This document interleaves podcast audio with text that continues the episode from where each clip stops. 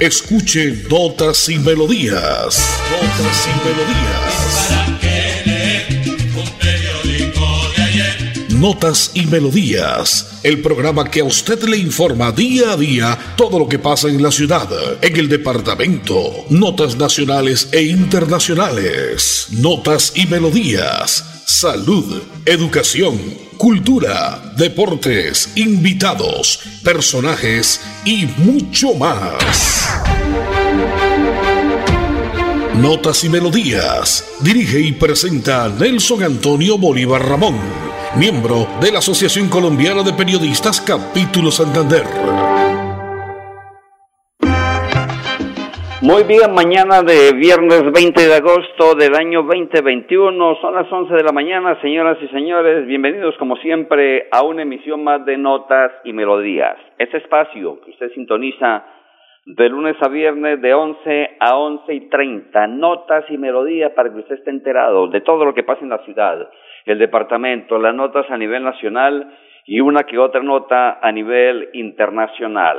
Viernes 20 de agosto, Hoy es el Día Mundial de los Mosquitos. Fíjese que para cada día hay una celebración. ¿Y por qué el Día Mundial de los Mosquitos? Nos pusimos a averiguar y como siempre todo tiene su razón, pues según la Escuela de Higiene y Medicina Tropical de Londres, para señalar la importancia del descubrimiento que hizo el médico Ronald Ross sobre la malaria. Por allá en el año 1897 se, se señaló que el mosquito Anopheles era el portador del parásito de la malaria. Y ahí que hoy en día sea declarado el Día Mundial del Mosquito. Y qué bueno, ¿no? Por nuestro gran científico, cuando descubrió precisamente en la medicina para la malaria, cuando dijo el gran científico colombiano, aquí tenemos el remedio, aquí tenemos lo que va a matar la malaria. Día Mundial de Mosquito, viernes 20 de agosto. La parte técnica la conduce como siempre Andrés Felipe Ramírez, Don Arnulfo Otero, sala de grabación y sonido. Yo soy Nelson Antonio Bolívar Ramón y pertenezco a la Asociación Colombiana de Periodistas y Locutores de Santander. Dos minutos van después de las once de la mañana de este viernes caluroso. Es un día diferente ayer. Hoy registra según la, la temperatura los 25 grados, un solecito muy bacano, aunque el IDEAM presagia lluvias en la tarde. Viene el fenómeno de la niña, aliste su paraguas, su chompita, su saco, su paraguas, su sombrilla, en fin, lo que quiera, pero hay que protegernos en estos tiempos. Hoy es viernes 20 de agosto, dice la frase, sin palabras, sin escritura y sin libros no habría historia, no podría haber ningún concepto de la humanidad. A través de notas y melodías de la potente radio Melodía, todos somos tiempo y espacio. Vamos, mi estimado Andrés, con una nota comercial, porque ya después, dentro de este desarrollo noticioso, tenemos hoy invitados con respecto precisamente a salud. Hoy vamos a hablar, vamos a escuchar al médico ingeniero Dorian Rayón, porque él va a hablarnos de la ley que ha sido aprobada y que regula la sistematización de los procesos médicos de la tecnología. Hay que tener la importancia de cómo conocer la plataforma de salud que sistematiza precisamente toda la información de paciente. Ya dentro de este desarrollo noticioso lo tendremos después de esa nota comercial a las once y tres minutos en Colombia en la potente Radio Melodía.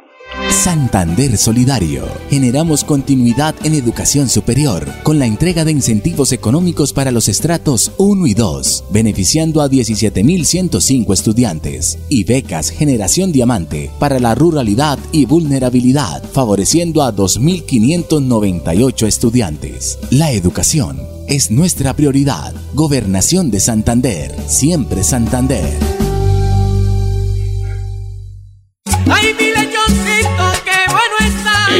Castillo de la Lechona. Lechona tradicional y especial. Cenas navideñas, capón, pavo y pernil ahumado. Platos típicos, llanera, cabro y pepitoria. Servicio a domicilio sábados y domingos. Calle 25, número 140, Barrio La Feria. Teléfono 630-0548, 642-9030. Celular 315-815-2952. El Castillo de la Lechona. El sabor con clase tradicional tradicional. En Notas y Melodías, Desarrollo Noticioso. Muy bien, son las once y cinco minutos en Colombia, la hora que le informa el Castillo de la Lechona, allá en el barrio de la Feria. Estaremos la semana entrante haciendo un especial contándole lo que va a ser este primer Festival Fest de la Lechona. El área metropolitana de Bucaramanga y la empresa Unitransa ponen en marcha planes piloto a la movilidad en la ciudad. Si bien las personas van a abordar dos buses, este recorrido no generará costos adicionales en el pasaje. Los 2.600 pesos se pagarán cuando se efectúe el transbordo, por ejemplo, en los casos del barrio El Cristal, allá en el sector en la parte suroriente de la ciudad. De otra parte, desde mañana sábado, todas las personas, los menores de edad, mayores, eh, valga la redundancia, de 15 años, podrán vacunarse en cualquiera de los puntos masivos que se tienen habilitados en la ciudad bonita. Se sigue salvando vidas y reactivando la economía en la ciudad. Entonces, pilas, padres de familia, vamos a llevar a esos menores de 15, o mayores mejor de 15 años y hasta los 19 a la vacuna a partir de mañana sábado en la ciudad de Bucaramanga. El tema que ha venido siendo tan cancareado hace días, si bien la declaratoria de calamidad pública le permite a Bucaramanga seguir disponiendo en el Carrasco una vez empiece a usar el relleno de Aguachica, habrá un incremento en la tarifa de hasta cuatro veces el valor. Se está esperando que se recupere el orden público en Aguachica para saber si se van a disponer los residuos allá. Lo que hemos conocido es que disponer en Bucaramanga vale 32 mil pesos por tonelada en el relleno sanitario del Carrasco y si se define disponer en Aguachica los residuos sólidos, la basura, tiene un costo de 172 mil pesos por tonelada, lo que conlleva a un aumento de cuatro veces el costo del tema de disposición final por tonelada de residuos. Eso es lo que hemos conocido hasta ahora. Esperamos saber cómo sigue el desenlace de este tema, crisis sanitaria que enfrenta 16 municipios del departamento de Santander ante el cierre del relleno sanitario El Carrasco. Esperemos saber cómo continúa. Otra buena que nos alegra es que los casos de contagios del COVID-19 siguen bajando. Ayer, 19 de agosto, se presentaron 79 casos, 8 fallecidos. Por fortuna, Bucaramanga, esto respecto al departamento, suma un total de 222.742 casos.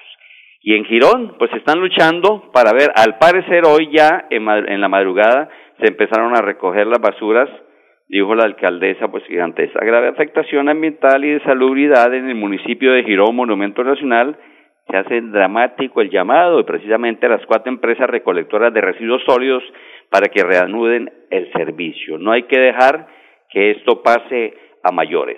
Son las once y ocho minutos en Colombia. Usted, a esta hora, amigo oyente, sintoniza como siempre notas y melodías de lunes a viernes de once a once y treinta de la mañana con mucho gusto, ya me está preguntando un oyente, como siempre, oyente fiel de Florida Blanca, Lotería de Bogotá, con mucho gusto anoche, para el chance, si usted ganó, 98-64. Lotería de Bogotá jugada anoche en la capital de la República, 98-64. Hoy es viernes, 20 de agosto del año 2021. Un 20 de agosto, pero de 1917, moría el gran Adolf von Bayer, el químico alemán, premio Nobel de Química en 1905, ¿no? ¿Cómo no recordar la aspirina, no? Y un 20 de abril de 1911, The New, The New York Times envía el primer telegrama comercial que recorre el mundo para probar en cuánto tiempo se transmitiría y se hizo en 16 minutos y 5 segundos. Esos eran los principios de las comunicaciones de las comunicaciones o lo que hoy en día es, por ejemplo, un WhatsApp que es inmediato. Vamos con invitados. A las 11.15 voy a tener a la doctora Marta Patricia Torres Pinchón, que es la directora regional del Instituto Colombiano de Bienestar Familiar, donde nos va a hablar del regreso presencial de los niños de la primera infancia a los hogares infantiles y otras especialidades que ellos manejan. Pero primero entonces escuchemos al ingeniero al médico Dorian Rayón, la ley que regula, que se ha aprobado recientemente la sistematización de los procesos médicos desde la tecnología. Ve que importante es que la salud esté de la mano con la tecnología. Él es el director de Biofile, la plataforma de salud que sistematiza toda la información de pacientes. Bienvenido entonces, doctor Dorian Rayón, a Notas y Melodías de Radio Melodía de Bucaramanga. En Notas y Melodías, invitados. Con la resolución 866 firmada en junio de 2021 por el Ministerio de Salud y el Ministerio de las TICs, el mundo de la digitalización llega al sector salud para mejorar la atención de los colombianos. Por esto se dice que la revolución mundial de los datos avanza a una gran velocidad en todos los niveles de la economía y ahora es parte fundamental del sector salud. Estos datos son cruciales en la atención de los pacientes, pues el resultado de información incompleta o de baja calidad se traduce en un mayor tiempo de espera en las consultas o citas médicas, y una demora en el diagnóstico de tratamientos y cirugías importantes. De acuerdo con un reciente estudio de la OCDE, en los últimos cinco años se han generado más datos científicos que nunca y puntualmente los sanitarios constituyen cerca del 30% de los almacenados en el mundo. Esta resolución hace referencia a la interoperabilidad de la historia clínica electrónica, lo cual es un gran avance para los prestadores de servicio de salud en el país la interoperabilidad de los datos, es decir, el intercambio de información médica de manera segura, permite ahorrar costos, tiempos y trámites de manera integral a médicos de todas las especialidades, instituciones de salud, odontólogos y hasta empresas e instituciones deportivas o estéticas que cuenten con consultorios, porque integra los procesos administrativos de agendamiento y seguimiento de pacientes. Cabe decir que una de las principales razones por la que los médicos no invierten en tecnología es por considerarla muy costosa. Sin embargo, esta creencia es fruto del desconocimiento, ya que existimos empresas con los más altos estándares de calidad, la experiencia requerida y el costo adecuado para las diferentes necesidades. Lo más importante a la hora de elegir un sistema de interoperabilidad es, primero, verificar que cuente con un estándar HL7 que permite o facilita el intercambio electrónico de información clínica. Y segundo, que cuente con un estándar ISO 27001, lo cual asegura que los procesos de custodia de información en su estructura de administración y uso se transporten de manera segura. Por último, cabe destacar que la historia clínica electrónica interoperable debe estar implementada a más tardar en el 2025, lo que le permitirá a hospitales, EPS y ARLs cruzar la información de los operadores de salud y asegurar pagos y procesos de auditoría, disminuyendo sus costos. Bienvenidos al futuro. Bien, perfecto. Ahí estaba Dorian Rayón, ingeniero y médico, director de Biofile, la plataforma de salud que sistematiza toda la información de pacientes. En Colombia son las 11 y 12 minutos, escuchando como siempre a esta hora de 11 a 11 y 30, de lunes a viernes, notas y melodías. Ayer estuvimos en rueda de prensa con la gente de la Mercedes-Benz, lanzando este jueves su nuevo centro de experiencia y taller en Bucaramanga, el último en tecnología con 2.400 metros cuadrados distribuido en tres pisos. Se invitó asimismo a conocer, a hacer un recorrido por el primer museo de carros antiguos junto a las novedades y tecnología que Mercedes-Benz trae a Bucaramanga. Estaremos la semana entrante con su director comercial, su gerente a nivel nacional, Juan Pablo Lince. Vamos a escuchar de una al gobernador de Santander, porque este tema, de otro tema que refiere a la salud, el gobernador estuvo en la capital de la República en la atención de los 190 mil usuarios de Comparta EPS en la red pública de Santander. Se reunió con directivos de salud a nivel nacional. Gobernador, ¿qué pasó entonces y, qué va a pasar con la EPS Comparta a nivel nacional y en el caso acá de Bucaramanga? En Notas y Melodías, invitados.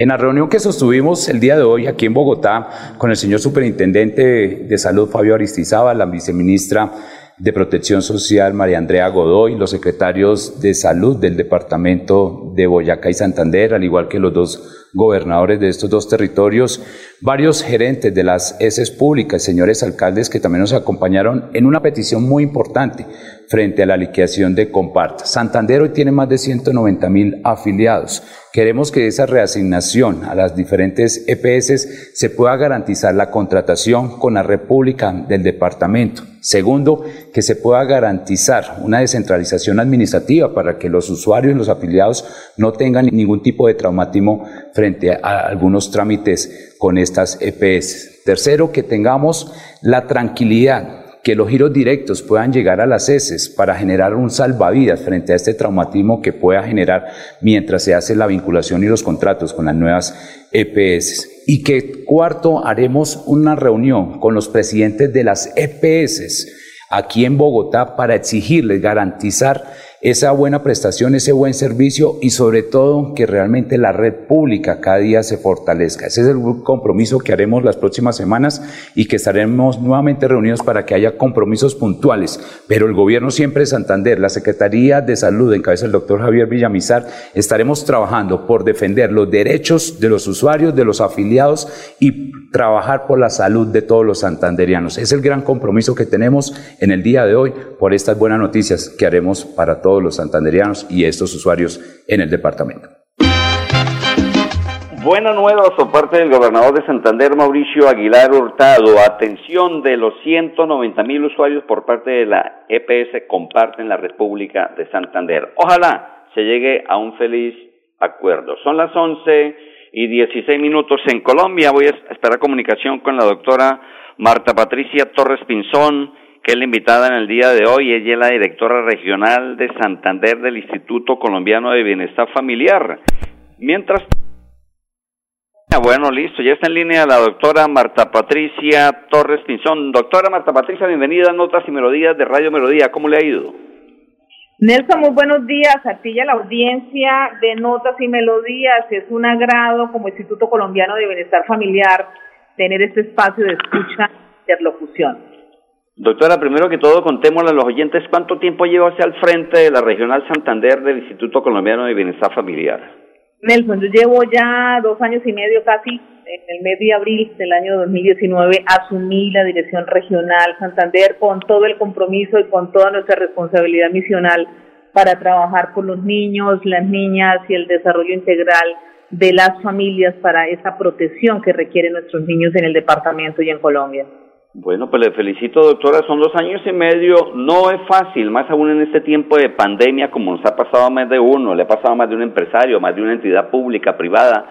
Pero ustedes van y están llevando a cabo precisamente el trabajo del regreso presencial de los niños de primera infancia a los hogares infantiles, entre otros que ustedes manejan. Doctora, contémosle cómo va este trabajo para que los niños hayan regresado eh, a sus hogares infantiles. Bueno, Nelson, te comento y a los oyentes que pues ICBF eh, tiene un compromiso misional y nunca ha presentado receso de sus acciones.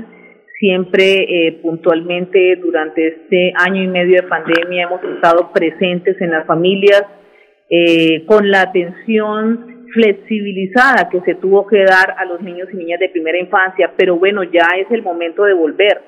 Estamos precisamente a través de este medio impulsando esta estrategia de regreso a la presencialidad de la primera infancia en Santander y específicamente eh, nosotros tenemos varias modalidades, tenemos centros de desarrollo infantil, tenemos hogares infantiles, tenemos una atención en desarrollo infantil en medio familiar, hogares comunitarios y lo que llamábamos antes hogares FAMI.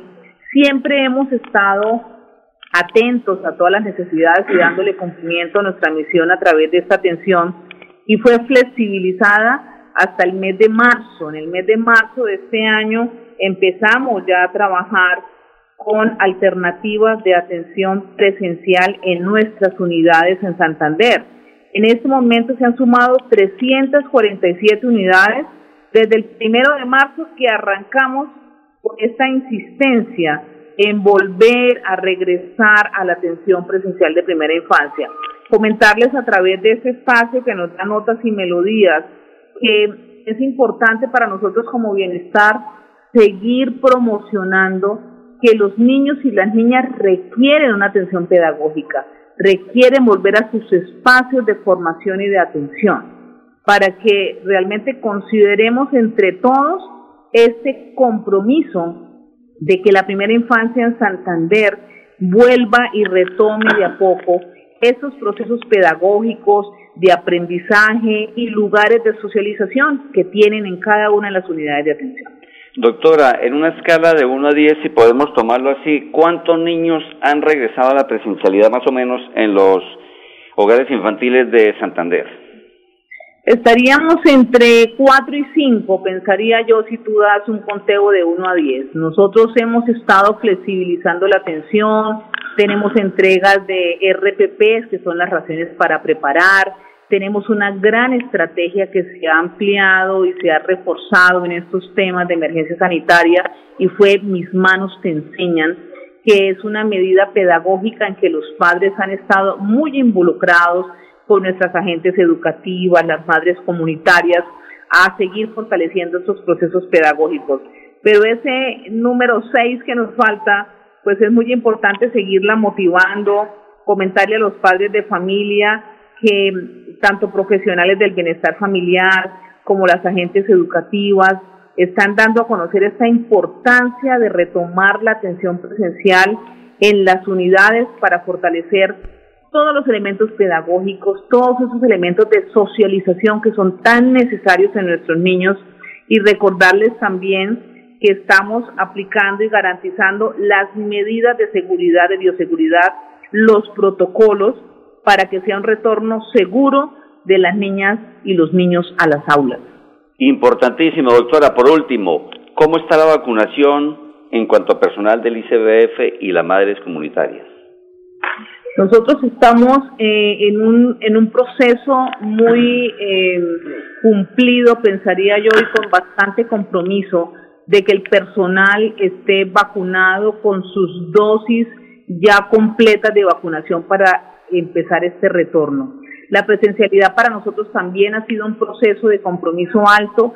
Yo creo que vamos por un 70% de vacunación eh, completa de todos nuestros agentes educativos y del personal que atiende, eh, tanto en bienestar familiar como en los procesos de atención integral, para que seamos primero nosotros los garantes de que estamos con unas medidas de cumplimiento en esas etapas de vacunación que se han dado. Y vuelvo y repito con el acompañamiento de padres de familia también en darle eh, avance al cumplimiento de las etapas que se han generado de vacunación en el departamento. Así que es un compromiso de todos y queremos entre todos también garantizar que esta, este regreso a la presencialidad de primera infancia en Santander sea eh, un hecho cumplido y sea un compromiso de todos para garantizar realmente que se estén dando los protocolos, las medidas de bioseguridad para el retorno seguro. Doctora, esperamos que así sea. Muchísimas gracias, mucha suerte y vamos a estar en contacto. Siempre este espacio está disponible para la comunidad. Doctora Marta Patricia Torres Pinzón, directora regional Santander, Instituto Colombiano de Bienestar Familiar. Me saludo por favor a la gran Heidi, la jefe de prensa, muy activa con los medios de comunicación. Doctora, gracias, feliz día. Sí. Nelson, muchísimas gracias a la audiencia, un gran abrazo desde el Instituto Colombiano de Bienestar Familiar Regional Santander, nuestro compromiso de seguir trabajando por este desarrollo integral y el área de derechos de los niños, eh, niñas y el desarrollo de familias en el departamento. Son las 11 y 23 minutos en Colombia. Usted, amigo oyente, a esta hora sintoniza notas y melodías de lunes a viernes con toda la información precisa de todo lo que pasa en la ciudad, el departamento, las notas a nivel nacional y una que otra nota a nivel internacional. En notas y melodías todos somos forma y contenido la música. No podemos dejar nuestro invitado musical ya despidiendo este espacio cuando la parte técnica nos ha servido como siempre André Felipe Ramírez y Don Arnulfo Otero. Yo soy Nelson Antonio Bolívar. El invitado Viernes de Vallenato Clásico, Adolfo Pacheco Anillo, el compositor y cantautor de música vallenata, el gran Adolfo Pacheco, origen sabanero, sabana de los departamentos de Bolívar, Córdoba y Sucre, representante distinguido de la música de acordeón en los Montes de María, corazón del Caribe colombiano. Nació un 8 de agosto de 1940. Recién se le celebraron sus 81 años al gran Adolfo Pacheco, intérprete de la mm, guitarra acústica, gaita colombiana y otros instrumentos. Canciones como Diosa de Piedra, La Maca Grande, La Demanda, El Viejo Miguel, Canta mi Machete, Cambio, Cumbia Navideña, El Mochuelo, Mercedes, temas grandes que han sonado todo el tiempo y le cogí la caña. Pero vamos con la maca grande despidiendo notas y melodías. Fin de semana, el lunes más en punto. Notas y melodías. Bendiciones para todos. Chao, chao. Sin música la vida no tendría sentido. Notas y, melodías.